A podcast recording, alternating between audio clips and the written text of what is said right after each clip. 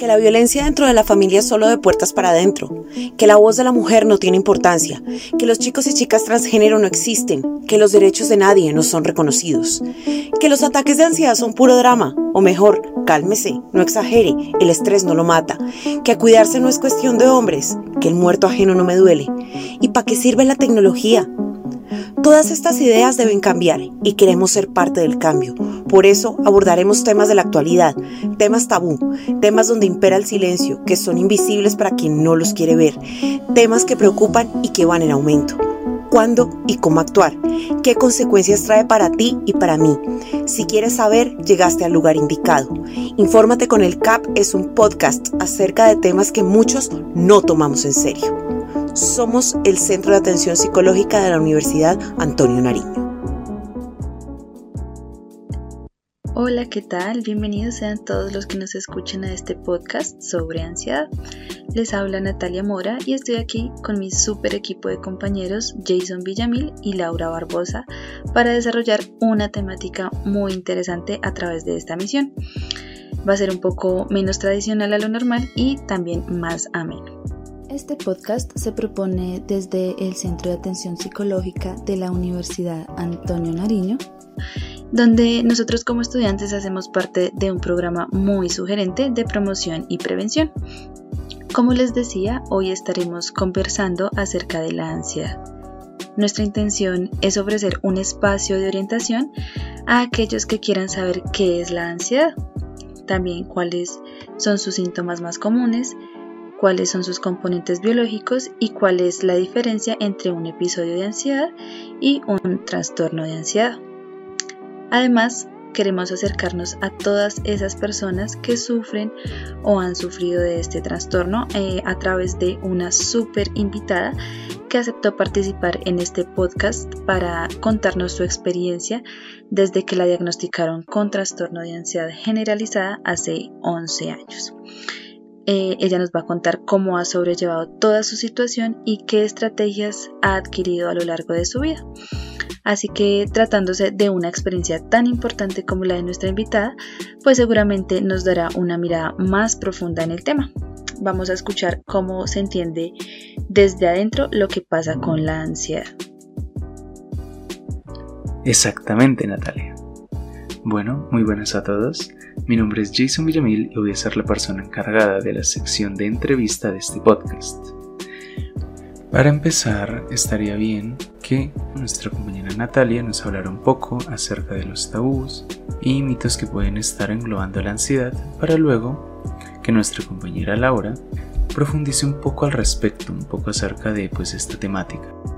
Em, entonces creo que es importante mencionar que los problemas de ansiedad representan uno eh, de los problemas de salud mental más frecuente en nuestra sociedad.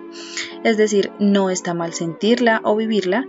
Creo que a veces escuchamos que tener ansiedad es estar enfermo y eh, no es así. Pues eh, creo que a todos aquí nos pasa que habitualmente estamos expuestos a situaciones que pueden desencadenar un estado de ansiedad, lo que posiblemente afecte a nuestra vida en cierto grado, ¿verdad?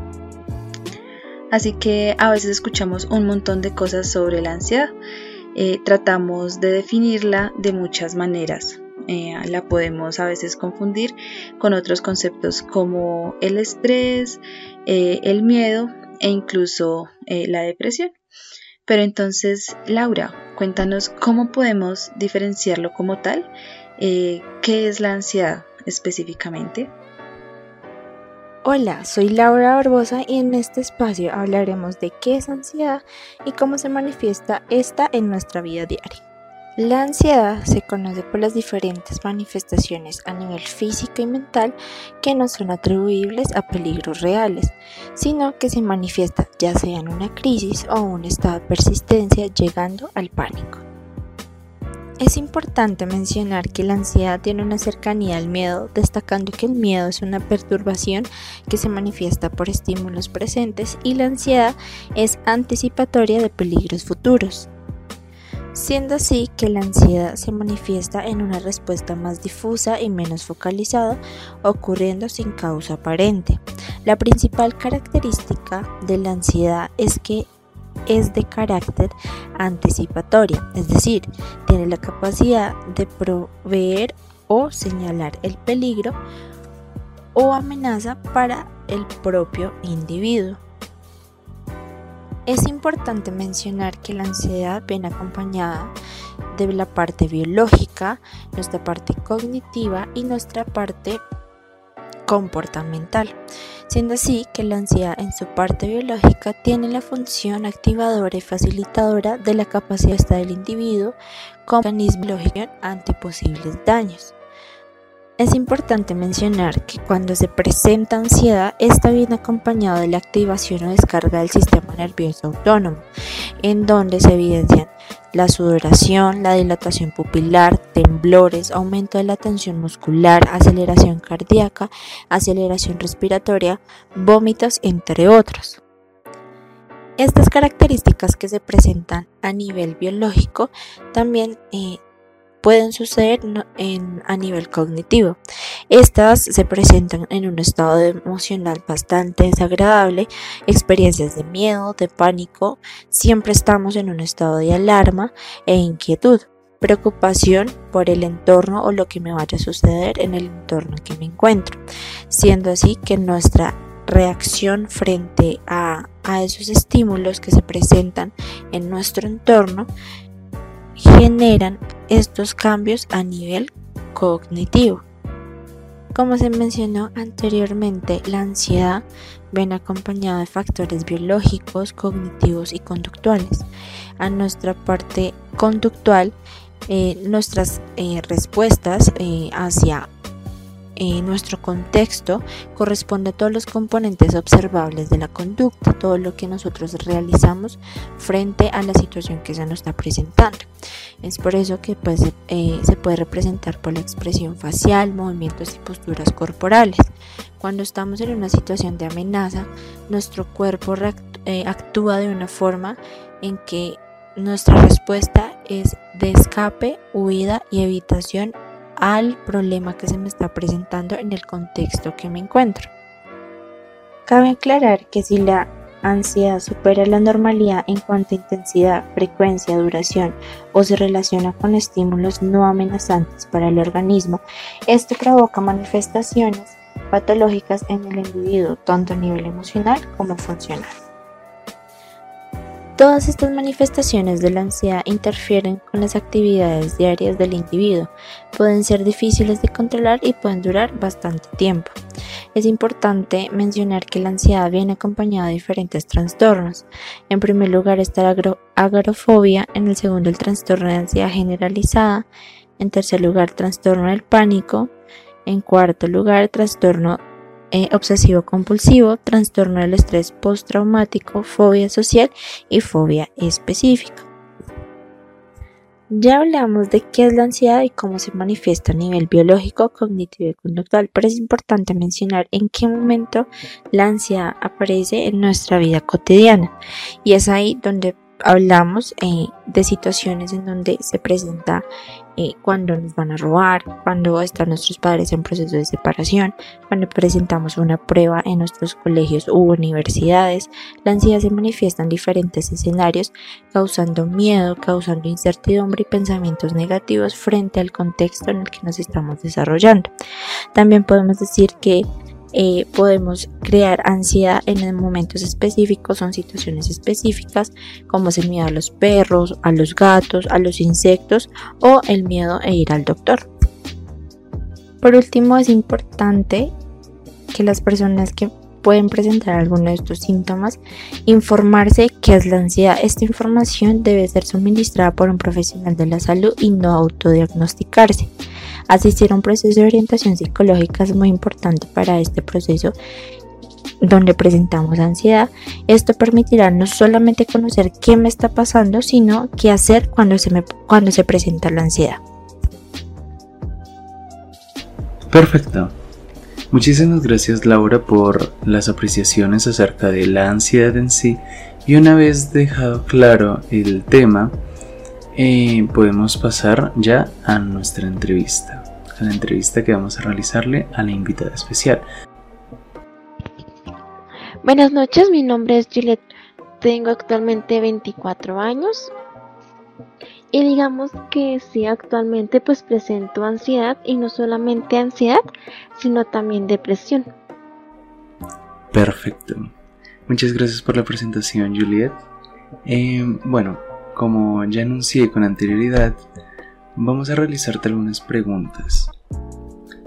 Pero no los vamos a enfocar tanto en el lado teórico del asunto, en el lado pues más científico, más de definiciones, sino que vamos a hablar un poco sobre la experiencia personal tuya como tal, como una persona que ha pasado y ha transitado por ansiedad desde hace tanto tiempo, pues bueno, eh, nos gustaría conocer tu experiencia a profundidad. Entonces, pues si me lo permites, eh, te voy a realizar la primera pregunta. Y esta es, ¿actualmente, en la actualidad, presentas ansiedad o fue en el pasado? ¿O es cosa del pasado? Sí, actualmente presento ansiedad, anteriormente también. Pero digamos que en este momento la ansiedad no es tan fuerte.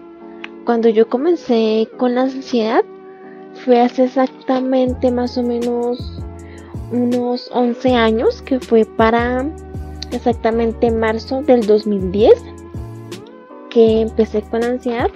En ese momento la ansiedad estaba bastante avanzada. Fui a cita con psicología y con psiquiatría. Pues también digamos esto a causa de otros problemas más. En donde pues digamos que de cierta manera fui bastante rebelde y contestona con mis papás. Académicamente no me iba tan bien. Y pues en el colegio también tenía muchos problemas pues a nivel social. Porque en esa época también sufría de ira y era bastante fácil digamos que me estresaran. Entonces digamos que a causa de todo eso fue que empecé a asistir con psicología y psiquiatría fue cuando se dieron cuenta pues que desafortunadamente sufría de ansiedad. En este momento sigo sufriendo ansiedad, pero digamos no es tan fuerte porque en este momento ya no me están medicando. Entiendo. Mm. Bueno, eh, ahora te parecería si nos hablas un poco sobre cómo fue que descubriste que tenías ansiedad. Bueno, ¿cómo descubrí que sufría de ansiedad? Pues aparte de lo que ya mencioné anteriormente, que fue por los problemas que tenía en el colegio, también digamos pues fue por otros problemas de salud que tuve, en los cuales pues me intenté suicidar en cuatro ocasiones. Mis papás estaban realmente preocupados por eso. Digamos que esa fue la causa principal por la cual yo asistí a terapia psicológica y psiquiátrica a partir de ese evento me empezaron a hacer una serie de pruebas, de exámenes, eh, mirar el comportamiento. Y pues digamos en tantos exámenes que me hicieron, y no solamente digamos a nivel psicológico, sino también ya a nivel de salud, porque aparte pues también sufría de otros problemas.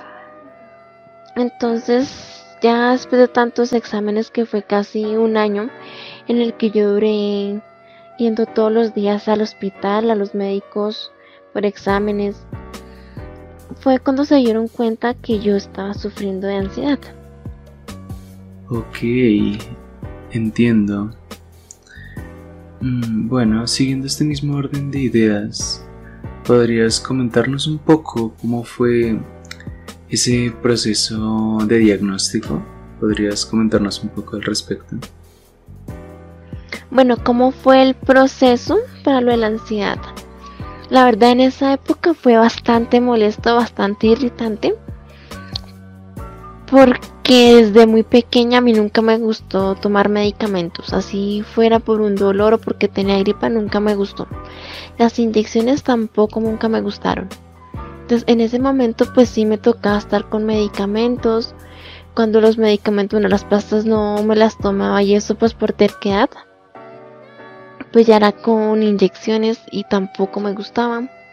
Esto la verdad me causaba bastante malestar permanecía muy irritada, muy estresada, mantenía peleando todo el tiempo con mis papás. Digamos que eso también hizo que de manera académica pues me afectara bastante, bastante, porque si no estaba muy tranquila con eso. La verdad nunca me gustó ese proceso pues de ir a psicología o a psiquiatría. Tampoco me gustaba pues estar todos los días en el hospital porque pues uno veía unos casos bastante fuertes y la verdad eso a mí pues siempre me causó bastante malestar. Entonces yo diría que en esa época lo del proceso para mí fue bastante pero bastante molesto. Bueno, em, ¿qué tal si me cuentas ahora un poco sobre cómo ha sido el tratamiento que has recibido? O sea, pues has comentado que bueno, que por esas cuestiones fuiste ya a psiquiatría, psicología y demás. ¿Qué tratamiento tuviste? En ese momento el tratamiento que tenía era con pastas. La atención psicológica y psiquiátrica, pues era una eh, por la semana, una de psiquiatría, una de psicología. Eran todas las semanas y fue durante seis meses. Pues digamos también esto se debía a causa de los intentos de suicidio que tuve, al malestar, bueno, las peleas con mis papás, las discusiones, los problemas a nivel académico, a nivel social y a nivel personal. Pero en su momento eran solamente con pastas, digamos ya en el caso extremo cuando no me tomaba las pastas, pues ya era con inyecciones y allá mismo me las inyectaban. Comprendo. Y siguiendo esta línea del tratamiento y demás, ¿considera usted que los servicios médicos son adecuados en la atención de este tipo de problemáticas? Mm, sí, no y por qué. Pues mira, la verdad, yo considero que no. No es adecuado, pues digamos, el, manera en que los profesionales pues tratan este tipo de problemáticas. Porque es que ellos creen que siempre con pastas pues van a solucionar todo. Pero es que digamos que no se trata solamente de pastas. Porque por más de que uno lleve al pie de la letra todos los medicamentos, la hora en que uno debe tomarlos, los que uno debe tomar, siempre que uno tiene, bueno, está en el colegio, en la universidad o mismo en la casa, pues uno tiene muchos problemas y esto también hace que afecte mucho, pues, digamos, la salud de la persona. Y pues desafortunadamente en el médico, pues todo lo que ellos decían era solo pastas. O que el problema solamente era de uno porque uno quería. Pero sinceramente es que uno no quiere los problemas, uno no se los busca. La mayoría de los problemas sí. Pero este tipo de problemas no es que uno realmente los quiera tener, que uno los esté buscando, sino que por ciertas circunstancias de la vida cotidiana, pues estos problemas llegan y muchas veces pues uno no sabe cómo enfrentarlos. Comprendo. Sí, pues nos habla sobre estas falencias que existen en el sistema de salud y demás, mm, tú desde tu perspectiva y tu vivencia y lo que has hecho y cómo te han tratado, ¿tú qué mejorarías de dichos servicios médicos? ¿Qué sería lo que mejorarías? La verdad, yo sí creo que mejoraría los servicios que prestan los profesionales, pues digamos más de acuerdo con la atención porque muchas veces pues, los profesionales también tienen problemas y la manera en que atienden a los pacientes es bastante tosca. La verdad, ni siquiera a veces los saludan, a veces les hablan supremamente feo. Pues digamos que cuando uno va donde un profesional es porque realmente uno lo necesita. Y lo que uno busca ahí es como un tipo de ayuda, como un apoyo. Y si uno ve que los profesionales están con esa actitud, como toda grosera, pues desafortunadamente uno pierde muchas veces las ganas de seguir asistiendo a las sesiones, de ir con los profesionales, de seguir el tratamiento, porque uno pues normalmente uno siempre tiene problemas, uno siempre tiene discusiones. Y pues digamos que uno para qué va al médico si cuando uno llega pues uno encuentra eso mismo con los profesionales. Yo, diría que mejoraría bastante pues la atención y el tipo de ayuda que a uno le dan. Pues como te decía anteriormente, no solamente se trata de que uno lo estén medicando y ya, tomes esas pastas durante tanto tiempo, siga viniendo al control, siga viniendo a las sesiones y ya. O sea, muchas veces no solamente se trata de estar tomando pastas o que le estén aplicando unas inyecciones y ya, sino muchas veces también uno quiere que a uno lo escuchen, que a uno no lo juzguen, que a uno no lo critiquen y desafortunadamente eso pasa cuando uno le comenta a una persona sobre los problemas que uno tiene.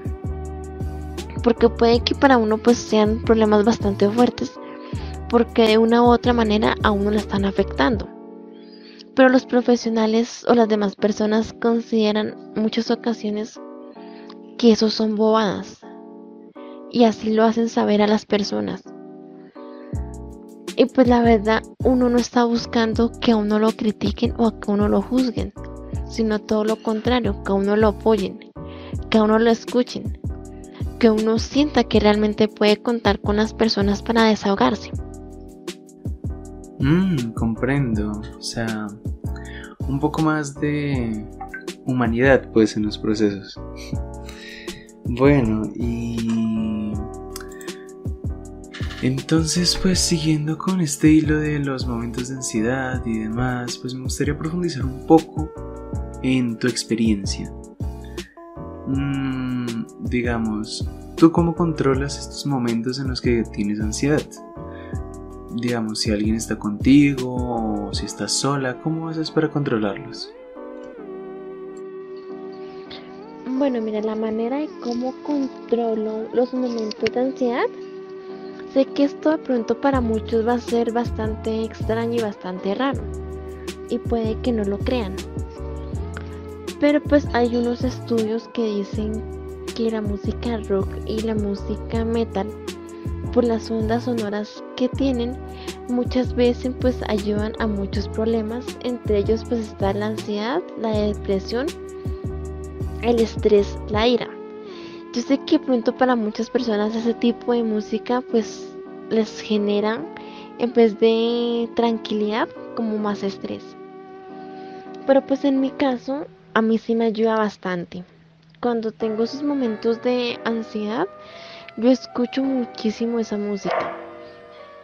Y pues digamos cuando hay la posibilidad de escuchar heavy metal, rock pesado, pues eso me ayuda muchísimo más a controlarme, a calmarme. Digamos a tomar ejercicios de respiración, la verdad a mí no me ayuda. Y bueno, pues digamos que también en esto, también cuento con el apoyo de unas personas. Son unos amigos, digamos que llevamos ya tres años de amistad. Pero les tengo bastante confianza. Yo a ellos les cuento absolutamente todo. Y es esa confianza que no tengo con mis papás. Porque yo a mis papás no les cuento mis cosas. Digamos que también por miedo al que me juzguen o me critiquen. En cambio con mis amigos yo sí les cuento absolutamente todo. Cuando yo estoy en mis crisis, cuando tengo tristeza, cuando tengo cualquier cosa, yo a ellos les marco o les escribo. Les digo pues que estoy bastante mal, que si podemos hablar, que si tienen un momento. Y digamos, ellos así estén ocupados sacan así sean 10 minutos, una hora, media hora, pues dependiendo de lo ocupado que esté cada uno. Y hablamos, hablamos de bobadas, básicamente. Pero digamos que son ese tipo de bobadas en las cuales pues uno como que se olvida de todo lo que uno tiene alrededor, de los problemas, de las personas con las cuales uno está. Y siempre pues digamos con esas bobadas uno se ríe. Entonces digamos que también gracias a ellos es que en los momentos así bastante difíciles de las crisis de ansiedad que me dan, pues es con ellos cuando logro calmarla un poco. Y la verdad es bastante bueno pues contar con personas que a pesar de que uno lleve poco tiempo conociéndolas, la confianza es como si no llevara años conociéndolas. Bueno, ahora me gustaría profundizar un poco con respecto a la ansiedad en sí, el cómo la vives, el cómo la sientes. Tú en lo particular, ¿cómo describirías la ansiedad? Bueno, mira, para mí, ¿cómo escribo la ansiedad? Pues yo la escribo que es vivir con miedo, vivir con poca confianza hacia uno mismo, sentir muchas veces que uno no puede lograr las cosas, sentir mucha frustración al momento de realizar ciertas actividades. Aparte de eso, en muchas ocasiones también la puedo describir como sentirse sola como que a pesar de que uno esté con una persona y esa persona no le diga que uno puede contar con ella, muchas veces cuando uno está en una crisis de ansiedad, uno se siente solo, que nadie lo logra escuchar, que nadie lo puede entender, que si uno le cuenta las cosas a los demás, siempre uno va a tener como esa contra en uno, como que siempre lo van a juzgar, siempre a uno lo van a criticar. Bueno, siguiendo con estilo de percepciones y de tu vivencia misma con la ansiedad, me gustaría preguntarte qué es lo más complicado de tener ansiedad para ti. ¿Qué sería lo más complicado? Pues bueno, mira, para mí vivir con ansiedad es bastante, digamos que incómodo ya porque digamos uno en ese momento, pues uno siente mucha impotencia hacia las cosas, hacia actividades que para otras personas son básicas.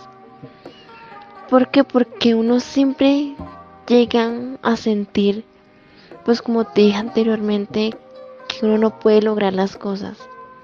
Porque siempre pues las personas, especialmente la familia, esperan mucho de uno. Y cuando uno sufre ansiedad, uno siente esa presión de la familia, de que si uno falla en algún momento, en alguna situación, toda la familia va a estar en contra de uno. Que la familia va a pensar que uno realmente no sirve para nada. Muchas veces mi familia a mí me lo ha dicho. Pero eso es que es bastante complicado pues contarles a ellos algo. Porque cuando ellos ven que uno está mal, ellos piensan que es simplemente por llamar la atención. Que uno lo hace solamente por eso y ya. Pero realmente no se dan cuenta que más allá de eso, uno tiene un problema, que uno realmente necesita una ayuda, una ayuda profesional.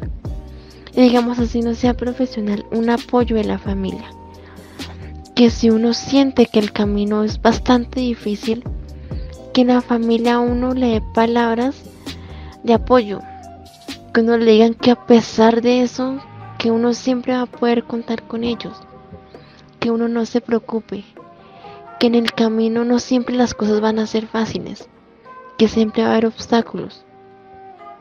Y desafortunadamente con este problema de ansiedad eso es algo que yo no recibo en mi familia.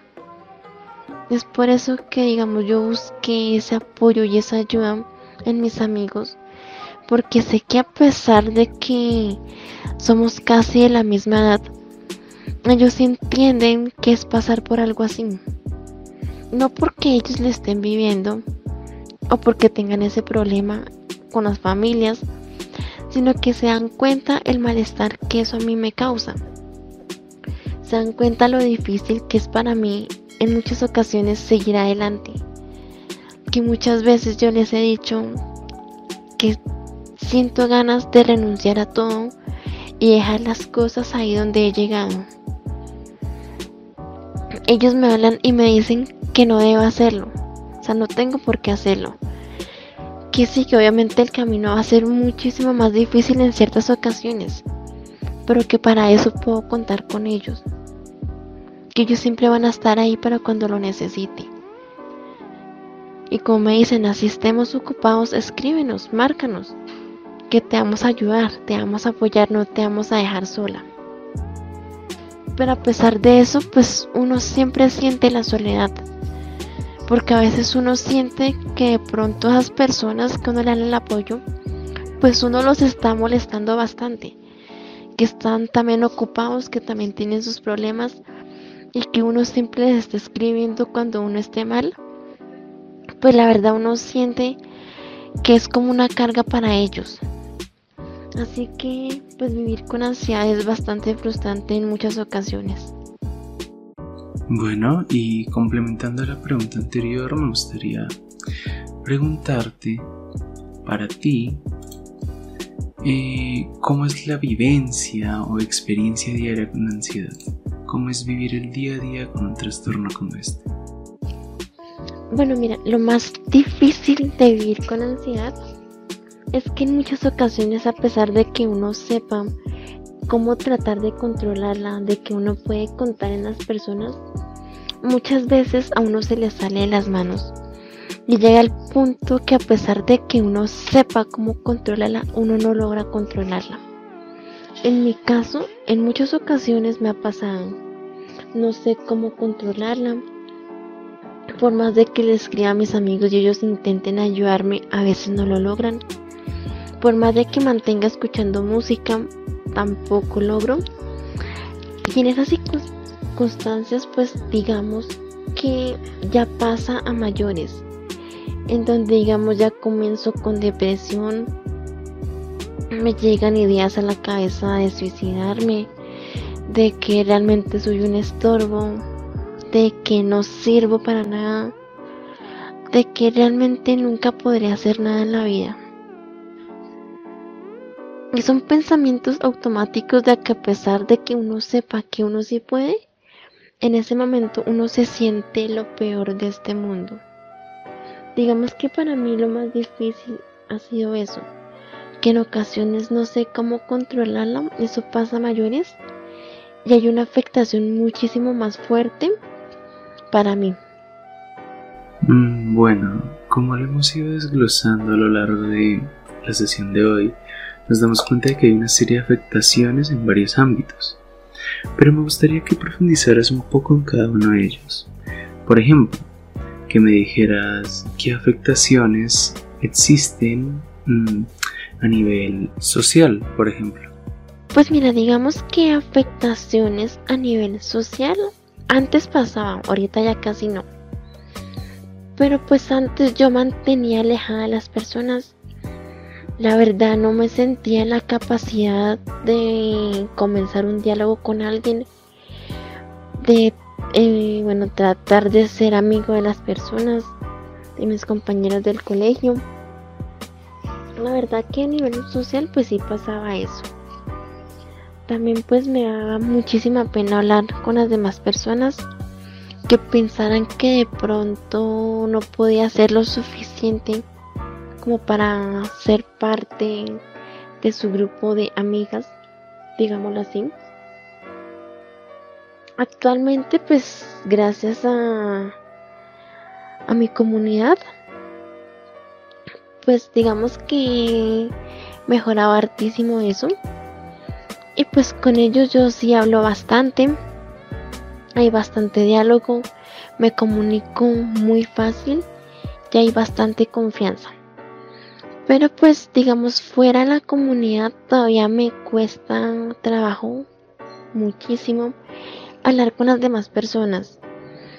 Porque siento que de pronto sí, no voy a hablar de los mismos temas que hablan los demás que de pronto mis gustos y mis intereses son otros y por eso mismo pues me van a rechazar. Entonces prefiero mil veces alejarme, mantener sola, escuchando música, y estar pegada en el celular, chateando. Es básicamente por eso. Mm, bien, ahora ¿qué te parece si me hablas un poco desde el ámbito personal? ¿Cómo te ha llegado a afectar? Bueno, mira, afectación en el ámbito personal, digamos que no es tan marcado. Pero sí, muchas veces prefiero mantenerme encerrada en mi habitación, que nadie me moleste. Muchas veces pues prefiero apagar el celular, que nadie me escriba, que nadie me marque. Prefiero pues escuchar música a todo volumen. La verdad pues digamos que a nivel personal, eso es digamos lo que más se ve. Ya algo más notorio, la verdad no, solamente eso. Bueno, ¿y qué tal si me hablas sobre las afectaciones que existen a nivel familiar? Afectaciones a nivel familiar sí hay bastantes. Más por lo que te dije, la falta de confianza y la falta de comunicación con mi familia, principalmente con mis papás. Digamos que desde hace aproximadamente unos 13 años, 14 años, con mi mamá pues dejé de hablar y de contarle mis cosas. Con mi padrastro pues al comienzo traté de hablar con él, comentarle las situaciones, pero la reacción de él era básicamente la misma de mi mamá. Muchas veces me criticaron, muchas veces me juzgaron, me dijeron que lo que yo les estaba contando eran básicamente bobadas, que eran cosas sin importancia, que debía preocuparme por algo que valiera la pena y no por eso. Al tiempo de yo ver esas reacciones y esos comentarios que me hacían, la verdad yo dejé de confiar en ellos. Yo ya no les cuento mis cosas, hay poca comunicación. Discutimos bastante por bobadas pero mantenemos todo el día peleando. Digamos, es muy rara vez el día que pase sin que nosotros dejemos de pelear. Pero siempre mantenemos peleando. Digamos que eso no solamente pues me ha afectado también pues a nivel de la ansiedad y eso, sino también a muchos problemas. Digamos que mi autoestima está bastante por el suelo pues a causa de todas esas circunstancias de los problemas familiares que tengo. Porque si así sea la cosa más sencilla, yo no se las puedo contar a ellos.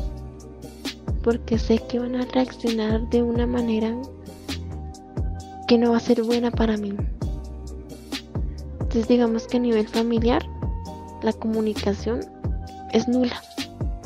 Mmm, comprendo. Pues bueno, ya para ir finiquitando pues este proceso de entrevista me gustaría hacerte la última pregunta y es si tienes algunas palabras de apoyo o consejo que tú en lo particular le ofrecerías a alguien, alguna persona que esté sufriendo de ansiedad actualmente. Si tú quieres dar algunas palabras o algo por el estilo, pues estaría perfecto. Pues mira, las palabras de apoyo o consejos que yo le puedo dar a las personas que en este momento también sufren de ansiedad, es que si también les hace falta confianza con la familia, con los papás, imagino que deben tener un amigo al cual le cuentan todo. Que busquen el ayuda, el apoyo de esas personas. Que esas personas muchas veces saben más cosas de lo que la familia sabe en ese momento pues a uno le llegan muchos pensamientos.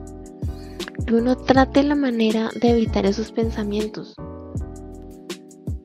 Ya sea pues mirando videos, escuchando música, haciendo ejercicios de relajación, pensando en otras cosas.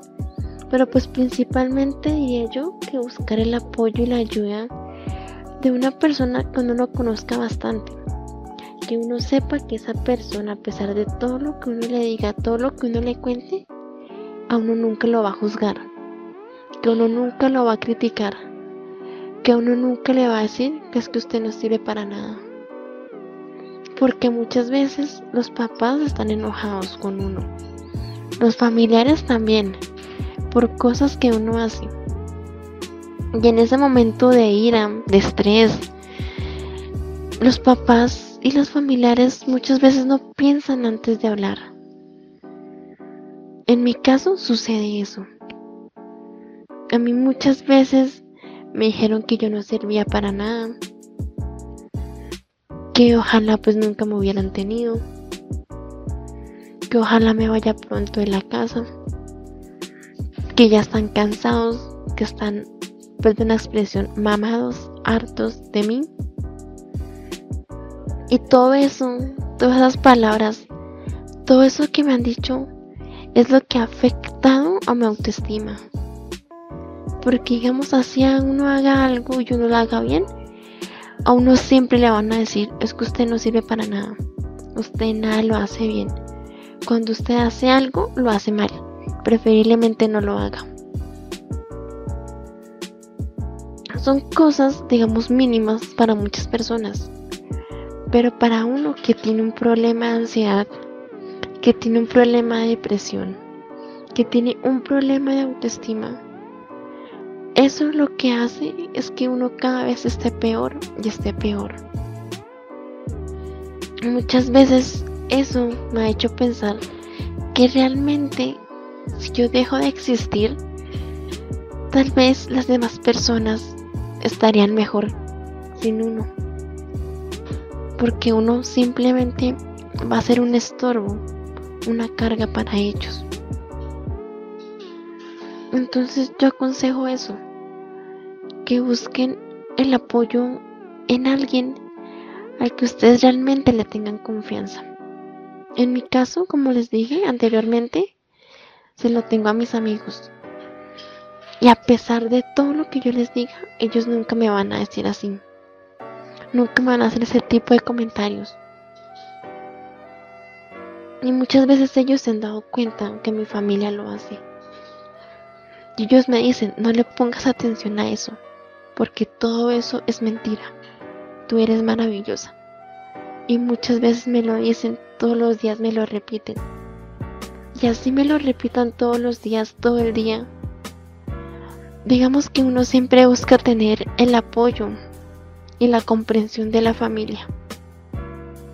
Y cuando uno no la tiene es bastante frustrante.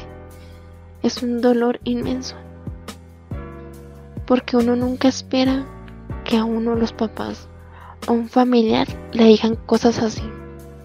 Todo lo contrario, uno siempre espera que las primeras personas que uno lo apoyen sea la familia. Y en mi caso, desafortunadamente, no es así. Eh, perfecto, con esto quitaríamos todo el proceso de entrevista. En verdad, Muchísimas gracias Juliet por venir y compartir eh, estas experiencias con nosotros. Son muy enriquecedoras, eh, bastante conmovedoras. Y pues nada, solo nos queda agradecerte y pues desearte éxitos con los tratamientos, éxitos con el resto de, pues bueno, métodos que estés utilizando para manejar este trastorno que te ha venido acomodando. Y bueno, eh, eso sería todo por el día de hoy. Con esto finiquitaríamos este podcast eh, informativo y de entrevista. Ya sería todo. Recuerden que somos eh, estudiantes practicantes del Centro de Atención Psicológica de la Universidad Antonio Nariño. En caso de requerir asistencia psicológica, no solo para ansiedad, sino para diferentes tipos de problemáticas que van a conjugar, recuerden que pueden mandar un correo a atención.psicología.uan.edu.com. En el correo para pedir la asistencia se requiere que vengan los datos completos que incluyen nombres y apellidos y número de teléfono para poder hacer contacto con cada uno de ustedes. Entonces, sin nada más que decir, nos despedimos desde el grupo de ansiedad del proyecto de promoción y prevención de la Universidad Antonio Nariño. Muchísimas gracias por la atención prestada y nos veremos en una próxima ocasión. Hasta luego.